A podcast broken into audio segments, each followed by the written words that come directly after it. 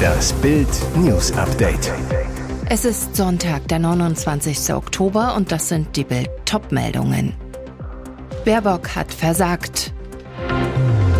Olli Pocher ersetzt Amira durch sie. Eltern von Liverpool-Star entführt.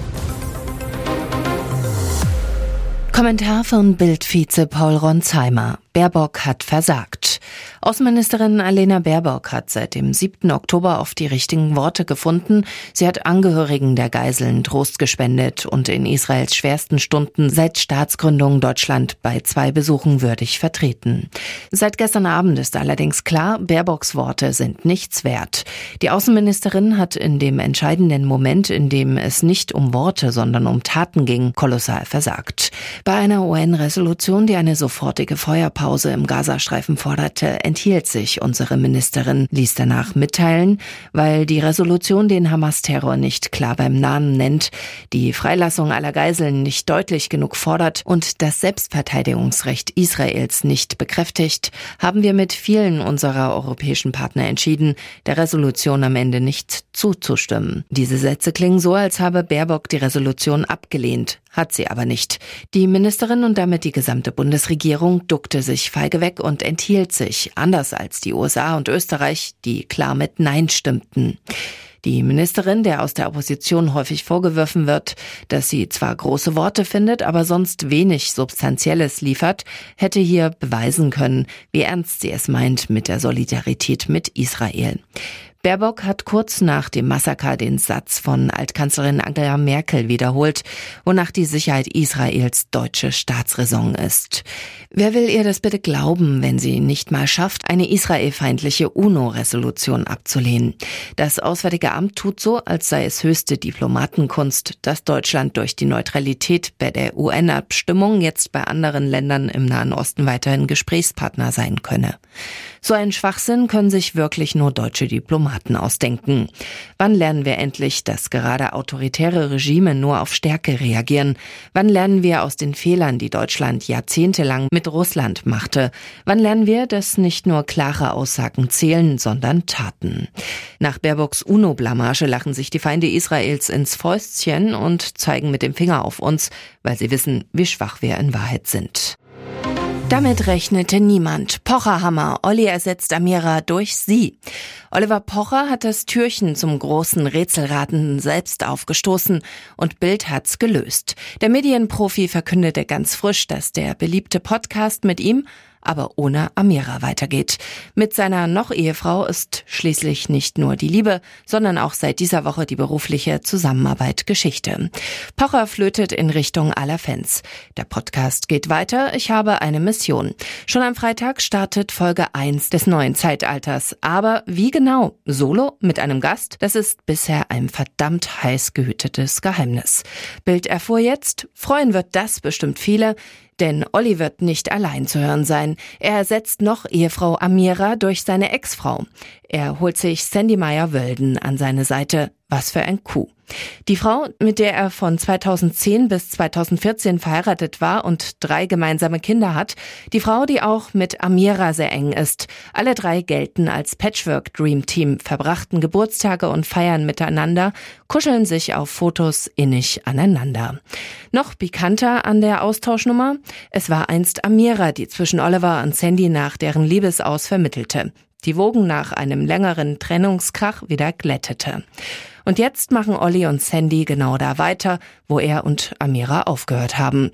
Auch ein neues Foto gibt es schon, das Bild vorliegt. Beide tragen Unschuldsweiß. Er lächelt, sie zieht die Augenbraue in die Höhe. Dazu der suffisante Hinweis, frisch recycelt. Das Motiv sieht augenscheinlich bewusst so aus wie das alte Podcast-Cover mit Amira. Nur, dass statt der brünetten nun blondine Sandy den Usern erwartungsvoll entgegenblickt. Medien berichten, Eltern von Liverpool-Star entführt. Schlimme Neuigkeiten für Luis Diaz vom FC Liverpool. Wie kolumbianische Medien berichten, sollen seine Eltern entführt worden sein. Demnach seien Luis Manuel Diaz und Celines Marulanda in Barrancas im Norden des Landes von unbekannten Männern in ihrem Wagen gestoppt und verschleppt worden. Laut ersten Erkenntnissen hat sich bereits die Nationalpolizei eingeschaltet und ermittelt auf Hochtouren. Auch das Militär meldete sich auf Ex. Unsere Armeetruppen unterstützen die Suchaktion nach den Eltern des Fußballspielers Luis Diaz, die offenbar Opfer einer Entführung sind, hieß es dort. Liverpool soll am heutigen Sonntag um 15 Uhr gegen Nottingham spielen. Ob Luis Diaz dort dabei ist, scheint ausgeschlossen. Seine Gedanken sind bei seinen Eltern in Kolumbien. Und jetzt weitere wichtige Meldungen des Tages vom Bild Newsdesk. Wieder Pro-Palästina-Demos in ganz Deutschland. Judenhasser greifen Polizisten an.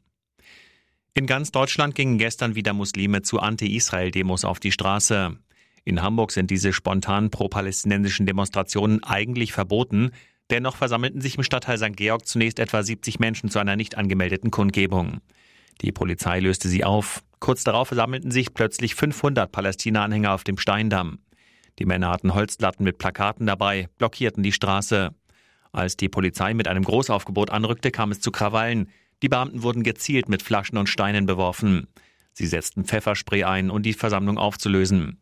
Festnahmen gab es nach ersten Berichten nicht, drei Polizisten wurden aber verletzt. In Dortmund kam es zu befremdlichen Szenen. Schwarz verschleierte Frauen standen am Ringwall. Sie waren streng getrennt von den Männern. Dann riefen alle laut Allahu Akbar und reckten einen Zeigefinger in den Himmel. Eine Geste, die auch IS-Kämpfer und Terroristen zeigen. Im Ruhrgebiet demonstrierte die islamische Furkan-Bewegung gegen Israel.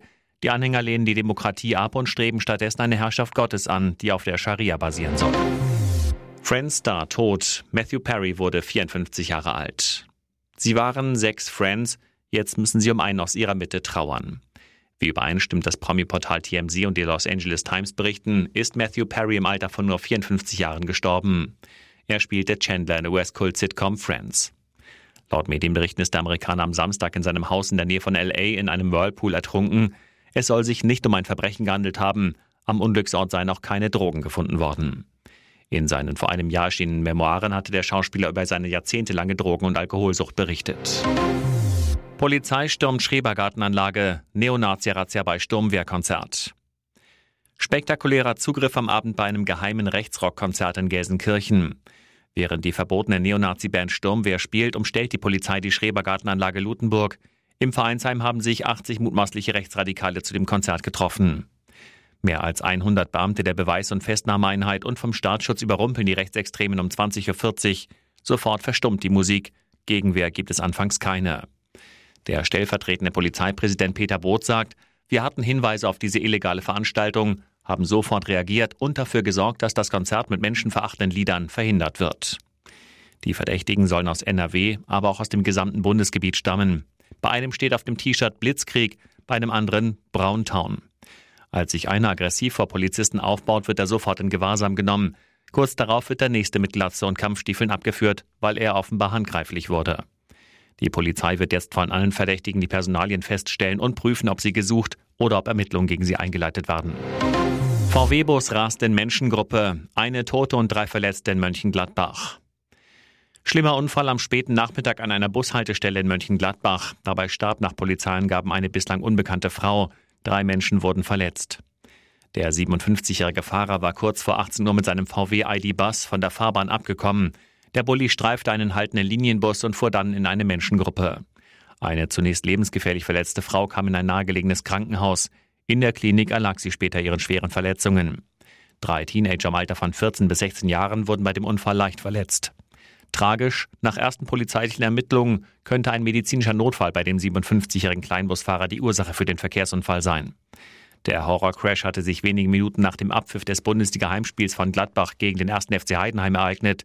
Mehrere Mitarbeiter der Notfallseelsorge waren vor Ort, dazu Notärzte, Feuerwehren und Polizei mit einem Großaufgebot. Brisanter Tuchelsatz wird gefährlich für Neuer. Ist er Ihnen aufgefallen? Seit gestern ist der Kampf ums EM-Tor eröffnet und für Thomas Tuchel sogar schon entschieden. Der Bayern-Trainer hatte gesagt, wenn Manu ab sofort verletzungsfrei bleibt bis zur EM und seine Erfahrung mitnimmt, dann werden wir uns diese Frage Mai gar nicht stellen. Sicher, er will Neuer den Rücken stärken, aber gut gemeint ist nicht gut gemacht. Seiner Nummer 1 hat er keinen Gefallen getan, indem er Nagelsmann die Entscheidung quasi vorschreibt. Sorry, Herr Tuchel, die Frage wird sich sehr wohl noch bis zur EM stellen. Vorteil Neuer, Ter Stegen kassierte gestern zwei Tore, der Gegner war aber nicht Darmstadt, sondern Real. Was Nagelsmann in München noch verpasste, das Notbremsenrot von Josua Kimmich. Zuletzt lief der seiner Form hinterher, nun noch noch erfolglos einem Darmstädter Gegenspieler. Beim BVB wird man sich fragen, ob es ein Vorteil oder ein Nachteil ist, dass Kimmich beim Klassiker gesperrt ist. Antwort völlig egal. Ohne Kimmich sind die Bayern nicht messbar schlechter und ohne Kimmich gewannen sie 2021 auch in Dortmund. Eine weitere spannende Frage, muss Union-Trainer Fischer nach zehn Niederlagen in Serie gehen? Auch wenn das vertretbar wäre, irgendwie wünscht man sich, dass er noch ein bisschen weitermachen darf. Wer einen Club von der zweiten Liga in die Champions League führt, der hat's verdient. Und jetzt noch eine Werbung in eigener Sache. Sichere dir jetzt Bild Plus und Amazon Prime für nur 8,99 Euro im Monat. Dein Mix aus News, Shopping und Entertainment. Amazon bringt dir jetzt außerdem die UEFA Champions League, das Topspiel am Dienstag live bei Prime Video. Erfahre mehr unter bild.de slash prime. Es gelten die Angebotsbedingungen und AGB.